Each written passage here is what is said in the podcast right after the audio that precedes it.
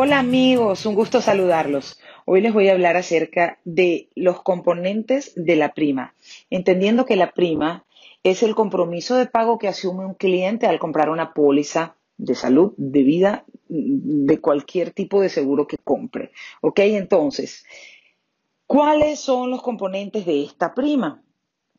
Los componentes de la prima son el costo de capital, el costo interno, en algunos casos el administrativo, la comisión y las posibles pérdidas.